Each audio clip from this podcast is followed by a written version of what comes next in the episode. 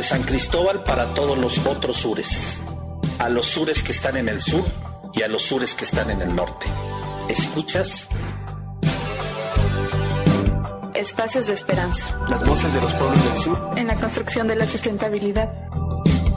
Desde la perspectiva de los que han sufrido sistemáticamente las injusticias del capitalismo, del colonialismo y del patriarcado. 99.1 Frecuencia libre.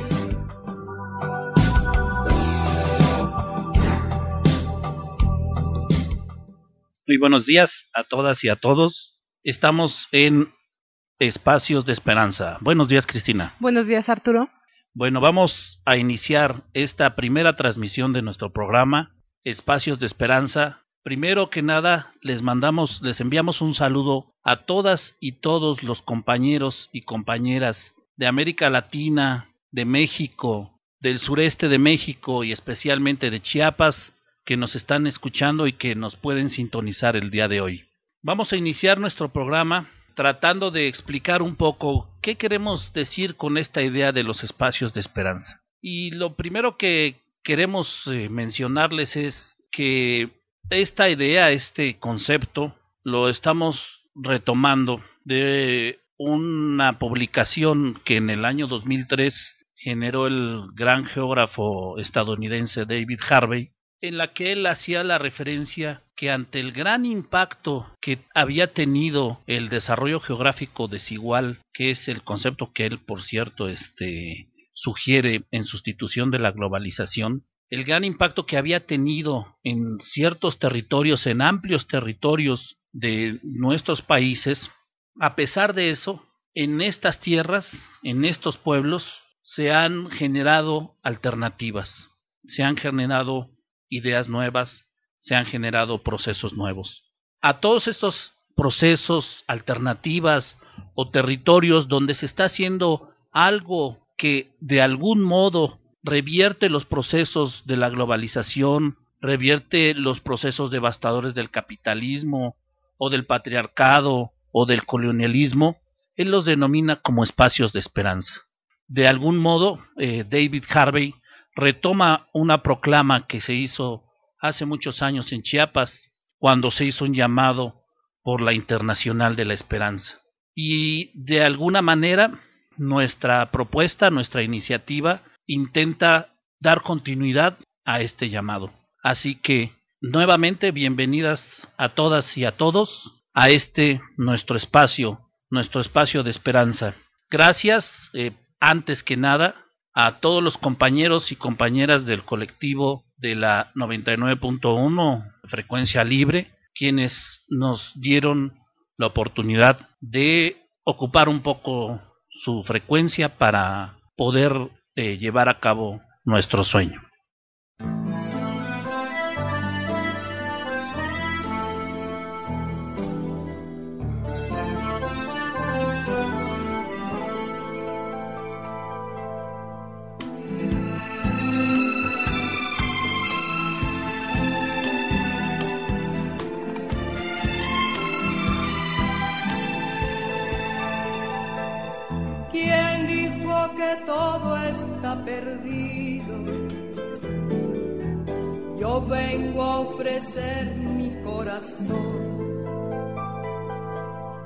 Tanta sangre que se llevó el río.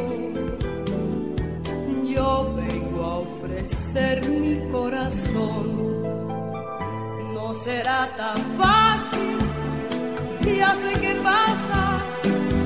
No será tan simple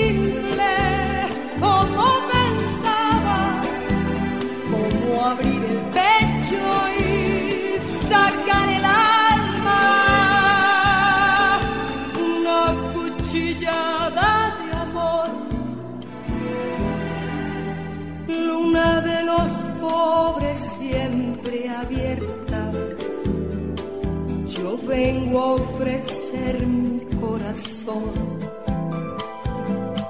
como un documento inalterable. Yo vengo a ofrecer mi corazón y uniré las puntas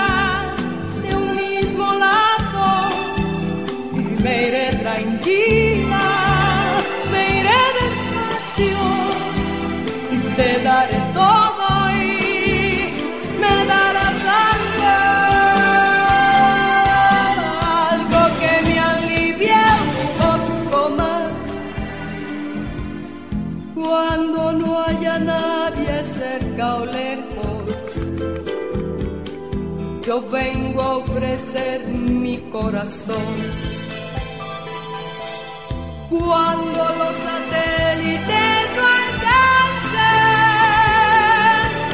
yo vengo a ofrecer mi corazón. Y hablo de países y de esperanzas, hablo por la vida,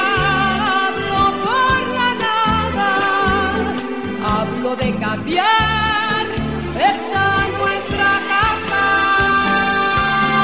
de cambiarla por cambiar no más.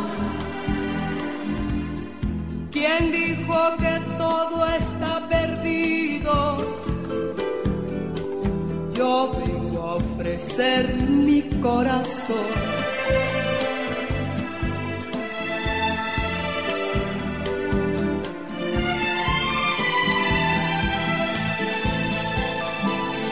Y hablo de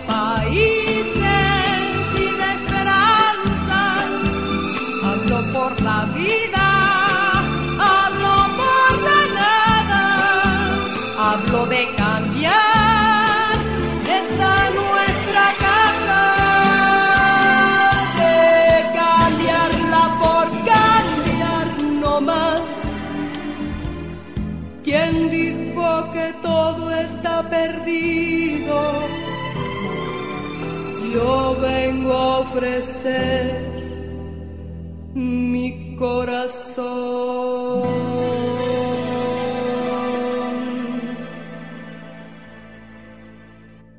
Bueno, acabamos de escuchar Yo vengo a ofrecer mi corazón en la extraordinaria voz de Eugenia León, una canción escrita por Fito Páez, una quizá de sus mejores obras eh, que haya hecho a lo largo de su carrera, y sin embargo, pues una canción que eh, ha sido escuchada mucho más en otras grandes voces, ¿no? No solo con Eugenia, sino también con Mercedes Sosa.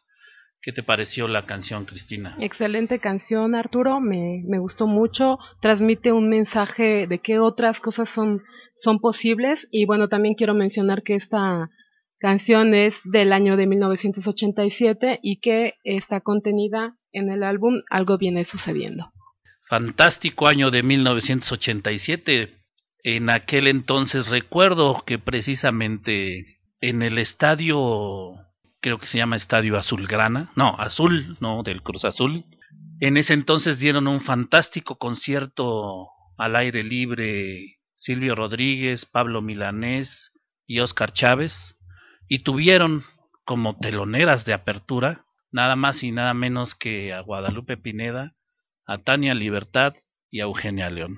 Y la primera canción con la que se abrió ese extraordinario concierto fue esta, Yo vengo a ofrecer mi corazón. Así que ojalá que como en aquel entonces, en aquel exitoso concierto, esta canción también nos dé buena suerte en el programa. Así es, esperamos que a todos les esté gustando nuestra tra transmisión y los invitamos a que nos sigan escuchando. Muy bien, vamos a empezar ahora con el contenido, explicándoles un poco cuál es el contenido del programa.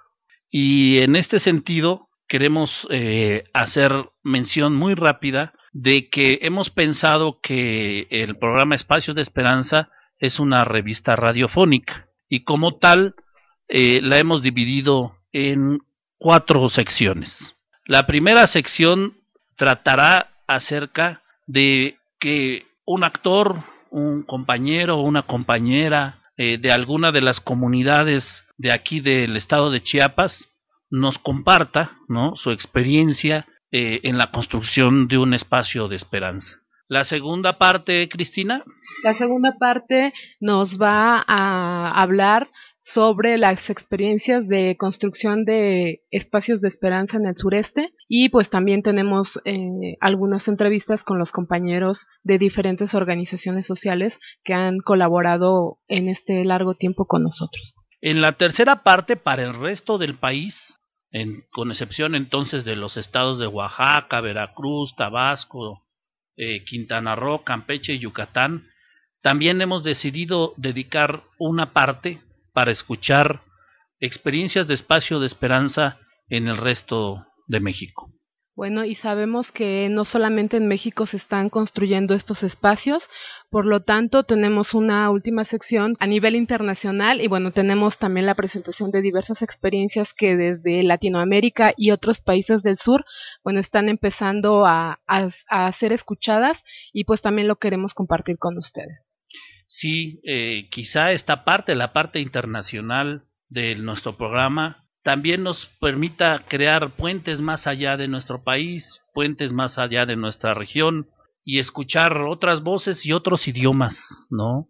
Experiencias que se están construyendo en todas partes y que nos permiten una cosa que creemos que es muy importante, celebrar nuestros espacios de esperanza, compartir nuestros espacios de esperanza, hacernos sentir que no estamos solos, que es muy importante acompañarnos en este proceso, aunque las fuerzas hegemónicas eh, sean tan poderosas, esta es una manera excelente de darnos aliento y de darnos confianza entre todos y todas. Desde los altos de Chiapas, esto es Espacios de Esperanza las voces de los pueblos del sur en la construcción de la sustentabilidad. 99.1 Frecuencia libre. Espacio Chiapas. Bien, vamos a iniciar entonces.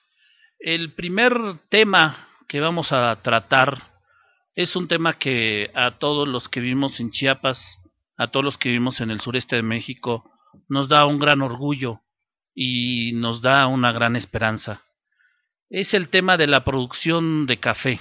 No solo porque esta es una actividad que eh, representa una importante fuente de ingresos y ocupa una gran cantidad de tierras en manos de comunidades y ejidos en Chiapas, en Oaxaca, en Veracruz, sino sobre todo por el gran movimiento alternativo que ha generado en los últimos 20, 25 años a partir de que comunidades, organizaciones, productores empezaron a decidir la construcción de mecanismos nuevos toda vez que el mercado internacional cambió de cómo comercializar el café. Entonces, una de estas primeras grandes ideas fue la idea del café orgánico, un café que pudiera producirse sin el uso de agroquímicos, un café que pudiera producirse conservando el suelo, conservando el agua, conservando la naturaleza. Este café, la producción de este café orgánico, significó también el desarrollo de nuevos mecanismos y nuevas eh, formas de comercialización en los países como consumidores de café. Precisamente el reconocimiento del esfuerzo del trabajo de los productores por producir un café orgánico se acordó que fuera compensado por un sobreprecio al precio que establece la bolsa con relación al café convencional. La expansión del café orgánico en estos últimos años ha sido grande y sostenida y México, pues nos enorgullecemos de eso, es el primer productor de café orgánico del mundo y Chiapas es el principal productor de café orgánico en México. ¿Qué significa esto en la vida de las comunidades, de las y los compañeros productores de café? Significa un cambio muy importante porque fundamentalmente implica que para comercializar tienen que organizarse. Productores individuales no pueden comercializar café orgánico. ¿Por qué? porque para poder comercializar café orgánico se necesita una certificación.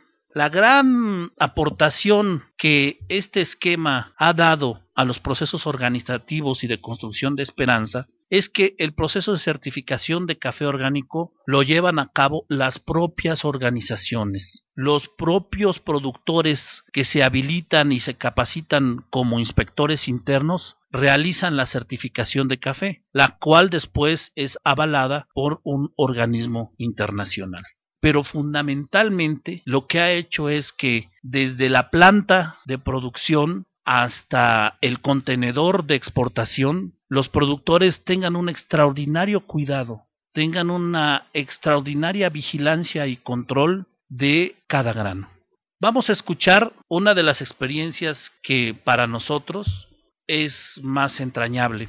¿Por qué? Porque esta experiencia la acompañamos casi desde el principio es la de la organización Nubes de Oro, que se encuentra eh, su sede en la costa de Chiapas y que ubica en la ciudad de Mapastepec su centro operativo. Esta zona, eh, exuberante y extraordinaria, con selvas magníficas en las partes bajas y bosques mesófilos con amplia diversidad, es el hábitat de especies como el quetzal, como el jaguar, y como el pavón, algunas de ellas muy simbólicas y representativas de nuestro estado y de nuestra región. La organización Nubes de Oro arrancó, como muchas, con un propósito de mejora de vida, de mejora de condiciones de sus socios y hoy, eh, después de más de 10 años de trabajo intenso, son una de las organizaciones líderes en cuanto a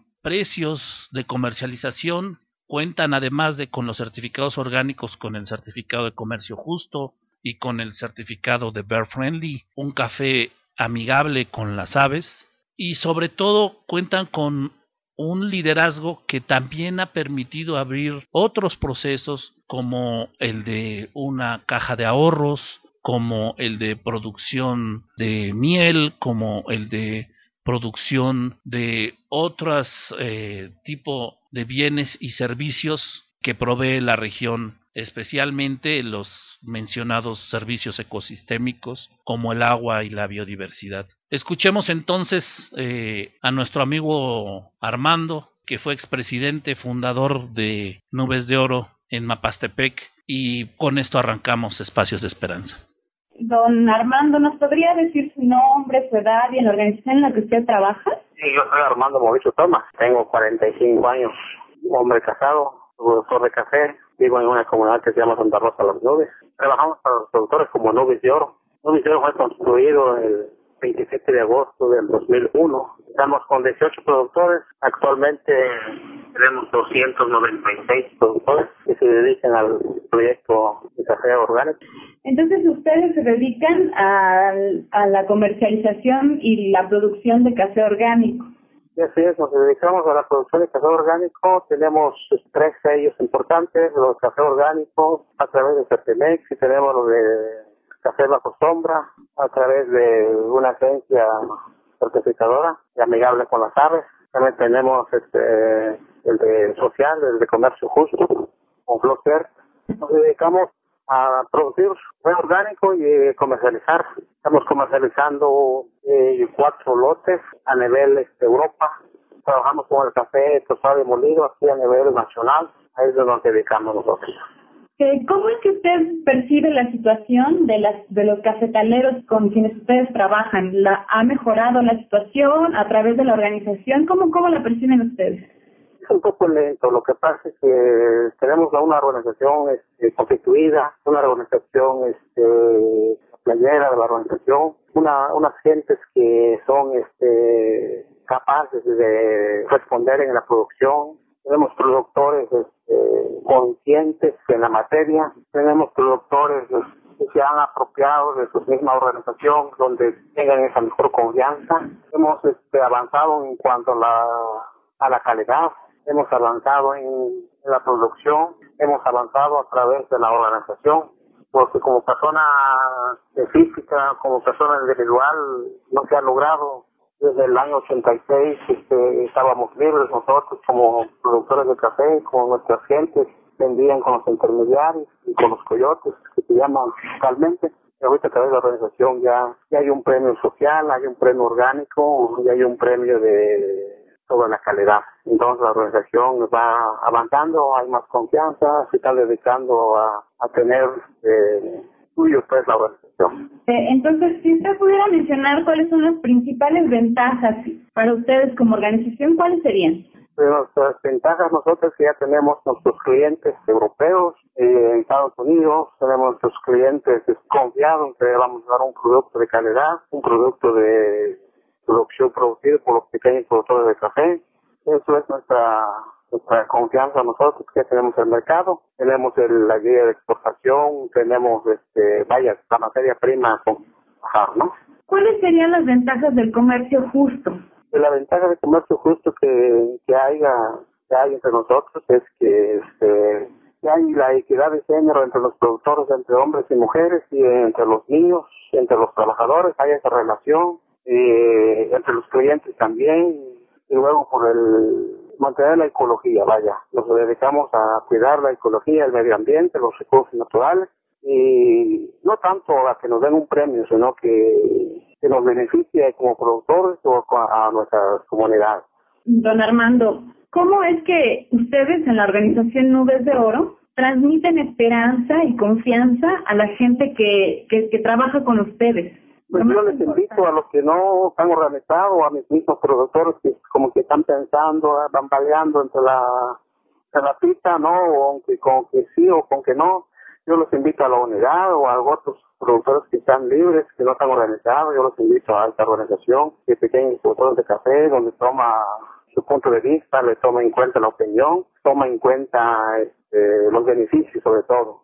Aquí nosotros hacemos asamblea dos veces al año, una asamblea general donde se le informa a todos los socios cuáles son los proyectos que vamos logrando y cuáles son los proyectos que no. Tenemos asamblea de delegados cada dos meses, tenemos reunión de los directivos cada mes entonces aquí vamos ahora sí creando conciencia, invitar a los demás organizaciones que se asumen guste formar alianza con Nobel Oro.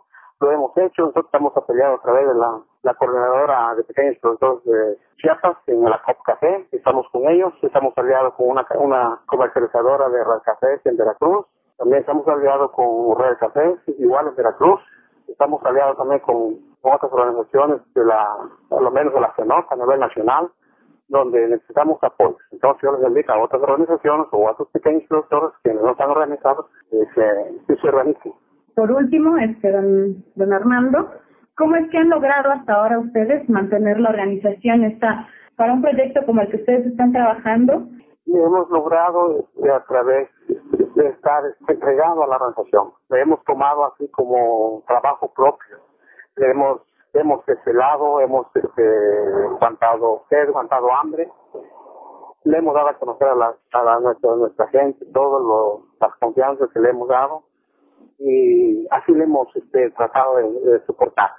También tenemos trabajando proyectos con mujeres, una panadería que nos apoyaron a través de, de Cuidaron, entonces también tenemos un vivero de parte de, de, de las mujeres entonces yo les, invito también a que las mujeres eh, vayan asimilando y que se vayan entrando en este proyecto y al final de cuentas es de hombre y de mujer. ¿Cómo es que usted percibe pues la actitud ahora de las mujeres, no que pues su trabajo se, se ha reconocido y se le ha dado importancia, ¿no? Al, al, trabajo de la mujer en el cafetal. ¿Cómo es ahora la actitud de ellas frente, pues frente a sus compañeros de trabajo, entre ellas mismas? ¿Cómo, cómo usted las percibe?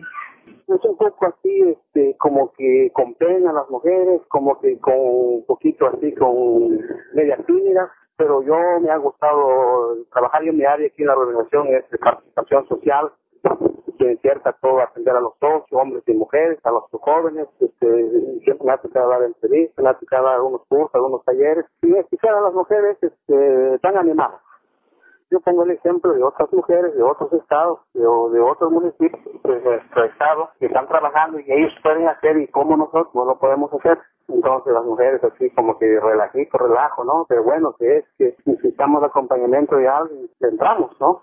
Yo lo veo un poco animado. Es cuestión de ahorita que nos hace falta platicar con los esposos, con los, productores, para que también vayamos formando grupos. Lo que le hemos hecho en todos los 20 comunidades, tenemos 10 comunidades, grupos de mujeres. Esto sería todo, don Armando, de la entrevista. Muchas gracias. A ustedes, cuando gusten, aquí estamos, a sus órdenes, aquí en sus casas, aquí estamos ubicados en Macatepec. Trabajamos con, diez- con cuatro municipios, Vinillato, Macatepec, Yacacuyagua y Huixla. Bueno, acabamos de escuchar la entrevista con Mauricio Tomás, Tomás, expresidente de la organización cafetalera Nubes de Oro. Y bueno, esta es una de las experiencias que sabemos que se están construyendo desde Chiapas para el mundo. Bueno, ahora vamos a escuchar la canción Ojalá que llueva café, original de Juan Luis Guerra, es de 1990 y la vamos a escuchar en la voz de Café Tacuba. Esperemos les guste y sigan escuchando la 99.1, frecuencia libre.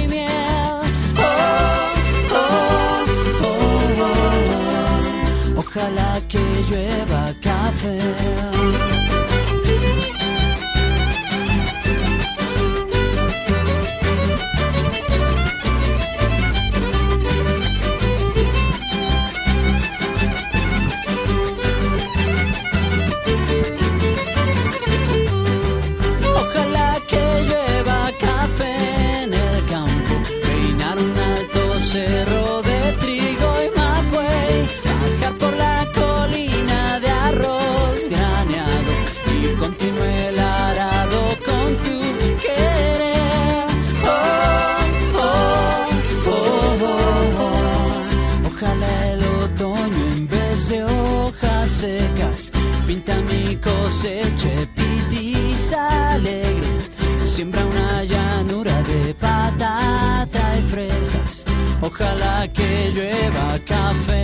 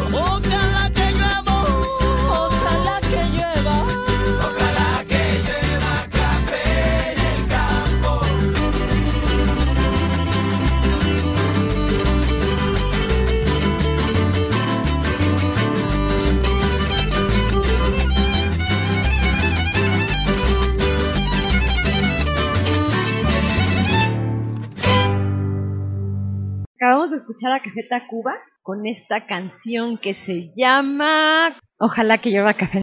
Estás escuchando Espacios de esperanza Las voces de los pueblos del sur en la construcción de la sustentabilidad.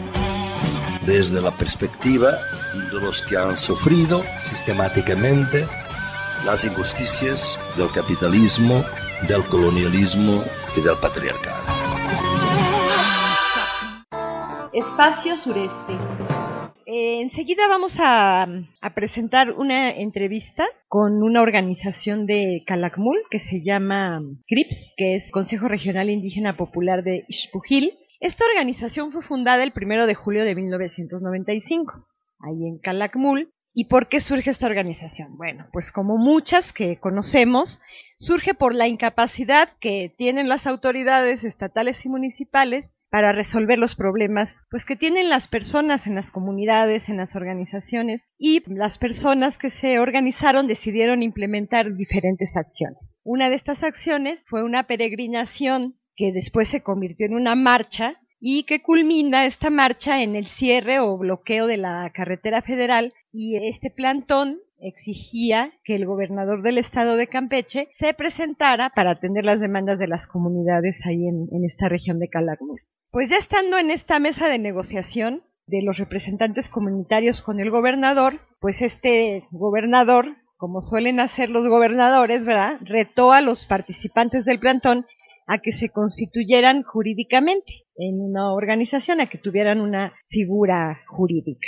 Entonces, eh, para esta constitución legal del Consejo Regional, para atender estas demandas comunitarias, eh, se conforman en esta organización como una organización multiétnica, que es la forma en que se organizan, una organización multiétnica, pluricultural y que promueve la participación de las mujeres y de los jóvenes y la lucha por la democracia, esta lucha por la democracia basada en una planeación estratégica que es algo diferente a lo que luego suelen hacer otras organizaciones que sin planeación estratégica empiezan a implementar acciones así a lo coyuntural, ¿verdad? Pero en esta organización hacen su planeación estratégica eh, a través de una capacitación, hacen gestión, hacen ejecución de proyectos productivos, de servicios sociales, de servicios culturales, turísticos y, comunitarios, y también procuran el bien común con mucha transparencia, con honestidad, con equidad y respeto. Estos son como los valores que guían esta organización para mejorar la calidad de vida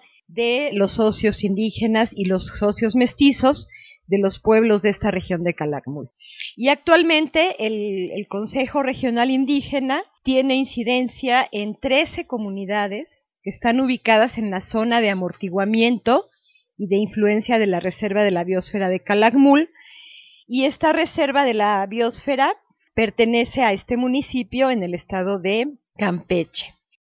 Y bueno, esta reserva de la biosfera está considerada como una de las de mayor importancia en todo el país no solo por sus dimensiones territoriales, sino también por su biodiversidad. Eh, esta región se encuentra ubicada dentro de las microregiones más pobres del país, según la Secretaría de Desarrollo Social.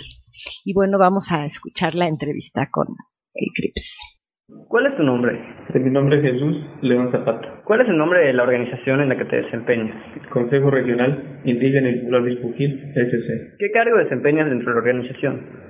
Dentro de la administración eh, soy parte del Consejo de Vigilancia. ¿Cuáles son las principales líneas de acción del Consejo Regional? El Consejo Regional es eh, una organización que ha venido trabajando desde hace ya más de 15 años y las líneas de acción que, hemos venido implementando ya eh, desde que empezamos, pero últimamente ya más con definido, es la, eh, mucho parte de lo, de lo que es la, la este, educación educación, estudiamos educación popular. Y este, dentro de eso nosotros hemos eh, implementado una, una serie de este, talleres, cursos de capacitación en torno a eh, derechos humanos, este, derechos indígenas, también tocamos la parte de lo que es la, la, parte ambiental, lo que es la, este, eh, el, el, manejo del, del fuego, que es, parte de una de una de, la, de las vidas que nosotros hemos retomado ya desde hace como nueve años, como parte del, como somos campesinos, fue como parte de nuestro eh, quehacer, trata de no impactar de manera, eh, bueno, perjudicar el, el medio ambiente. Un aprovechamiento sustentable. aprovechamiento sustentable, exactamente. Y, la, y, y o sea, dentro de, la, de lo que es la capacitación, este, últimamente retomamos, que de hecho ya, o sea, es una parte que traíamos, pero, o sea, lo, lo definimos de, una manera más, más eh, explícita, podría, podría decir, este, la parte de lo que es la democracia municipal, y la, la participación este, ciudadana, que es una, una línea que hemos este, retomado mucho y que nos está, bueno, nos estaba ayudando mucho a, dar herramientas de conocimiento a campesinos, eh, pero principalmente a autoridades y también autoridades de, de, las comunidades de aquí del municipio de, de Calamún. Y esto lo iniciamos con un ciclo de, de talleres, cuatro talleres y también ahí incluimos la, incluimos la parte de lo que es la, este, la equidad de género, porque es una, una línea que también trabajamos como parte de, de la educación, pero no lo hemos retomado bien, así de manera muy fuerte, o sea, apenas estamos eh, adentrándonos en eso. ¿Cuáles consideras tú que han sido los principales logros de la organización? Eh, los logros, eh, yo creo que sería uno de los principales es el mantenernos como, como organización, porque eh, o sea, mantener una línea o sea, no, no, no es tan fácil, ¿no? Siempre nacemos y eh, los eh, cuatro o cinco años ya eh, desaparecemos. En el caso de nosotros, eh, nos hemos mantenido ya por más de 15 años. Yo creo que uno, uno de los logros principales ha sido eso. El otro ha sido el que eh, hemos eh, contribuido, eh, yo creo, de, manera importante a lo que es el, el mejoramiento de los eh, servicios públicos, eh, carreteras, eh, principalmente lo del agua. Eh, o toda esa parte desde el inicio fue la, el asunto del agua, ¿no?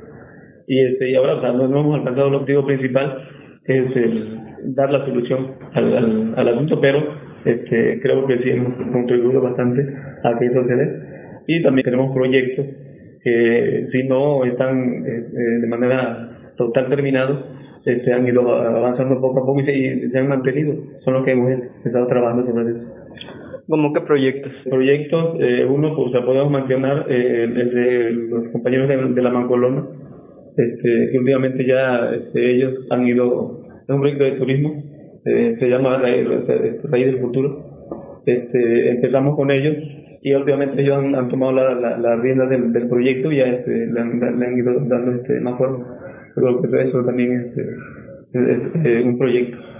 El otro, lo de tiendas de, de consumo y también este, tortillerías que ahorita est- están trabajando y se han, se han ido este, fortaleciendo poco a poco. A pesar de que la competencia que ha habido eh, años a- atrás, ha habido, ha habido mucha, mucha, mucha competencia, han tenido muchos problemas, pero se han mantenido y hoy todavía este, existen uno es el de Los Ángeles, eh, el otro es de la, de la Virgencita de la Candelaria.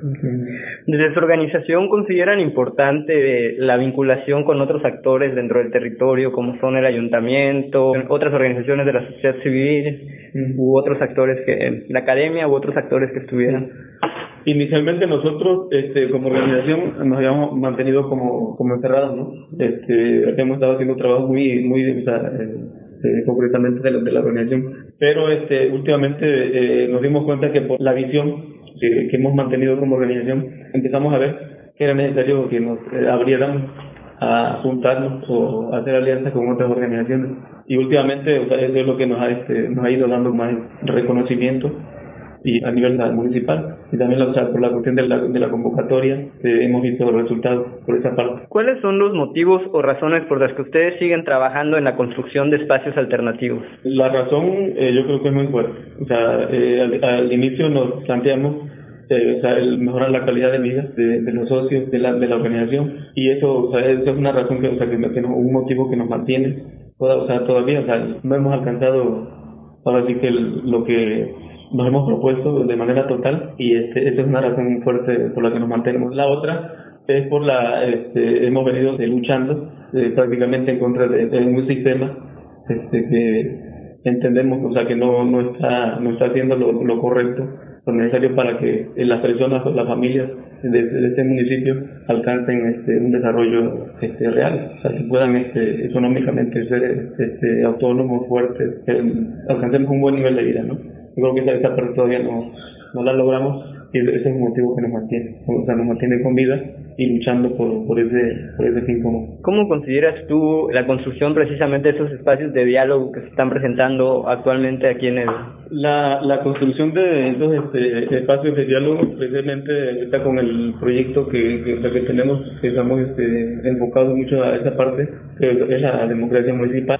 Este, la idea es descentralizar, o sea, si logramos ir de- descentralizando el, el- en este caso el poder, eh, abriendo en este caso, en este caso los espacios, eh, como los del eh, Consejo Municipal de Desarrollo Rural Sustentable, los de cabildos abiertos, que es una, forma de que las comunidades, o al menos las autoridades, vayan conociendo o sea, de manera más importante cómo llegan los presupuestos, cómo, o sea, cómo se deberían de distribuir de manera más equitativa y, este, y que las comunidades puedan priorizar la obra que quieren eh, o el proyecto que quieren eh, trabajar eh, y lo puedan llevar aquí que lo puedan insertar dentro del, del presupuesto.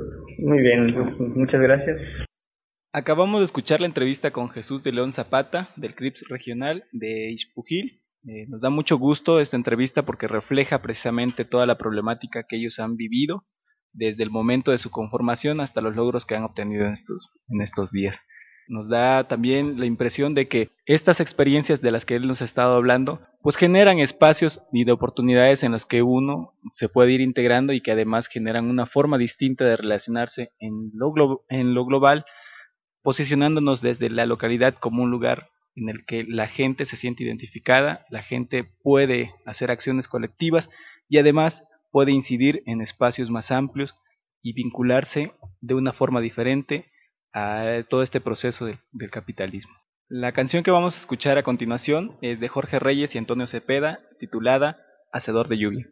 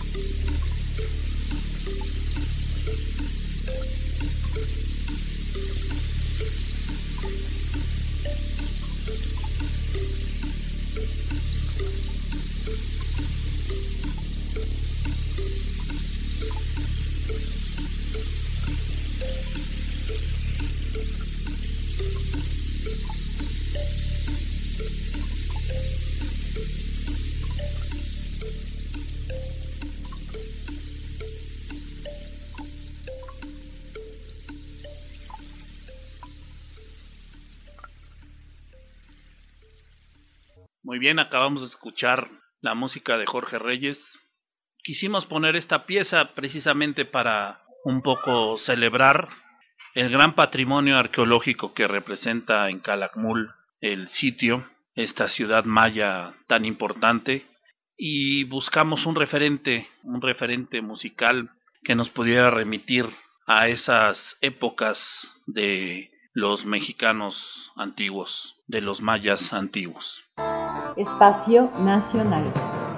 Vamos a continuar ahora hablando de un espacio de esperanza a nivel nacional. Eh, hemos tenido la suerte de conocer a los compañeros del Frente Democrático Campesino en Chihuahua, compañeras y compañeros que han luchado durante muchos años en una serie de eh, movimientos y movilizaciones que tienen que ver precisamente con la producción rural y con este terrible enfrentamiento que tiene la producción rural en la zona fronteriza de México.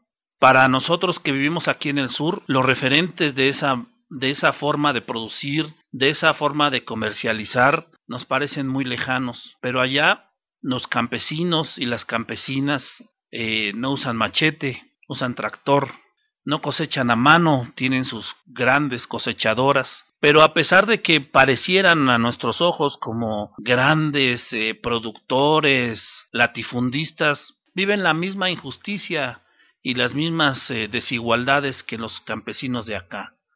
Es decir, no es fácil eh, mantener esos sistemas de producción, se requiere una gran inversión, una gran inversión de trabajo y capital, esa producción al mismo tiempo siempre tiene la desventaja de que al otro lado están las grandes extensiones de producción de maíz, eh, las grandes extensiones de producciones de alimentos que compiten de manera desleal con la producción de aquí de México, aún en estas zonas de alta productividad como en Chihuahua.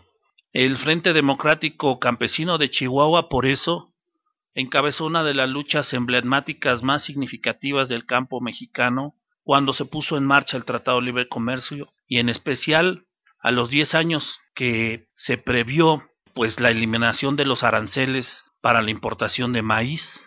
El frente en ese entonces hizo importantes movilizaciones, incluso llegó a ocupar los puentes fronterizos entre México y Estados Unidos para denunciar las desigualdades que ese acuerdo implicaban para los productores de México.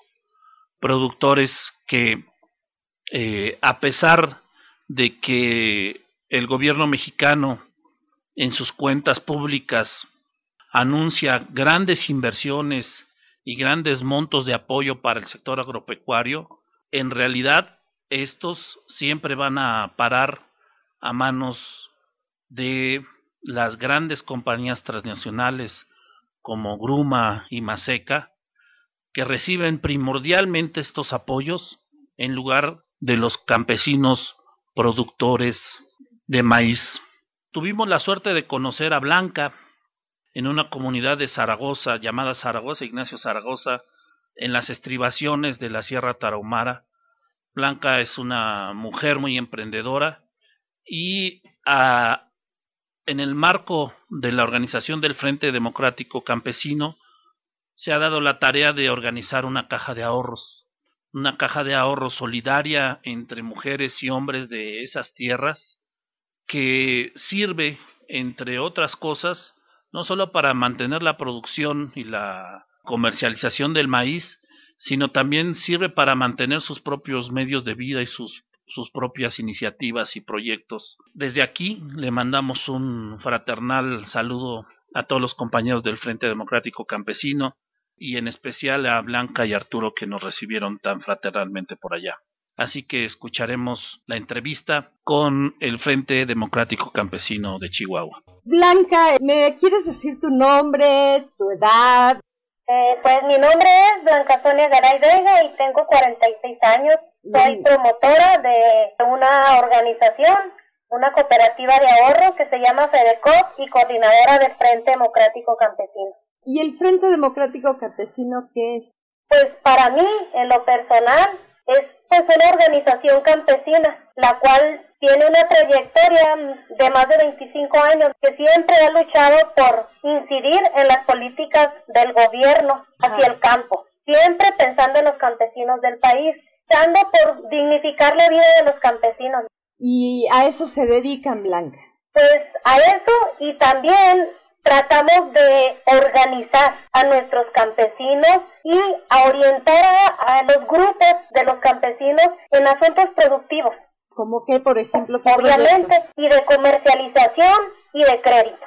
Es una orientación que nosotros mismos les llevamos a las propias comunidades hasta sus casas, de todas las actividades que sean propias del campo, todo, todo lo que se dirige al campo, ¿sí? ¿Y por qué lo hacemos, Lupita? Pues para mejorar las condiciones de la vida de ellas, como pues es, el- es lo que hemos tratado siempre. Y hemos siempre tra- tratado este, de actuar con democracia. ¿Por qué? Porque para nosotros es un fin y un medio, la democracia, donde los bienes de la sociedad se repartan, pero que se repartan con justicia, Lupita, ¿sí? Igualdad. Eh, lo que nos difiere de las demás organizaciones es porque no tenemos partidos ni colores, únicamente el bienestar, el bienestar de la gente del campo. Entonces son una organización apartidista. No partidista. Sí, no partidista. Ah, exactamente. Y son no gubernamentales también. Este, pues sí, nosotros este, trabajamos, como luego dicen, ¿verdad?, por, por nuestra propia cuenta. De hecho, tenemos dos propuestas, la propuesta y la protesta.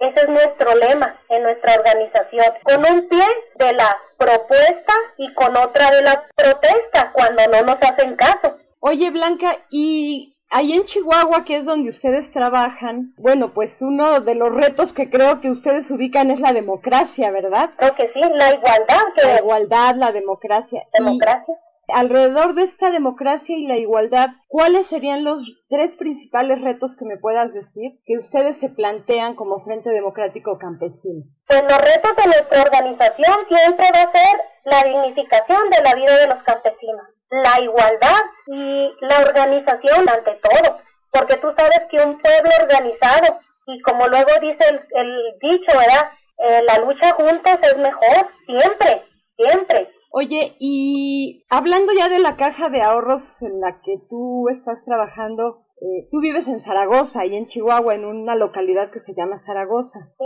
¿Cómo es Zaragoza, Blanca? Cuéntanos un poquito cómo es Zaragoza. Pues en sí el municipio, pues para mí, yo qué te puedo decir, ¿verdad? Ahorita estamos atravesando por una sequía enorme. Ahorita nuestras cosechas, desgraciadamente, muchas se han perdido, pero afortunadamente contamos con nuestra caja de ahorro. ¿Y cómo esta caja de ahorros en la que tú trabajas, más o menos, platícame un, muy breve cómo funciona?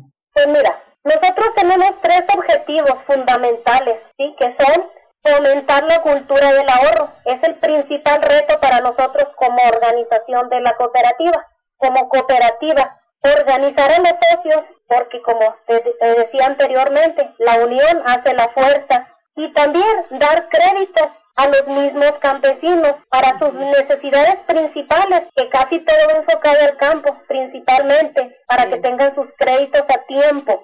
Que no digan, no tendré porque no tuve a tiempo en crédito. Esos son los tres, los principales retos que nos estamos tomando nosotros los promotores para nuestra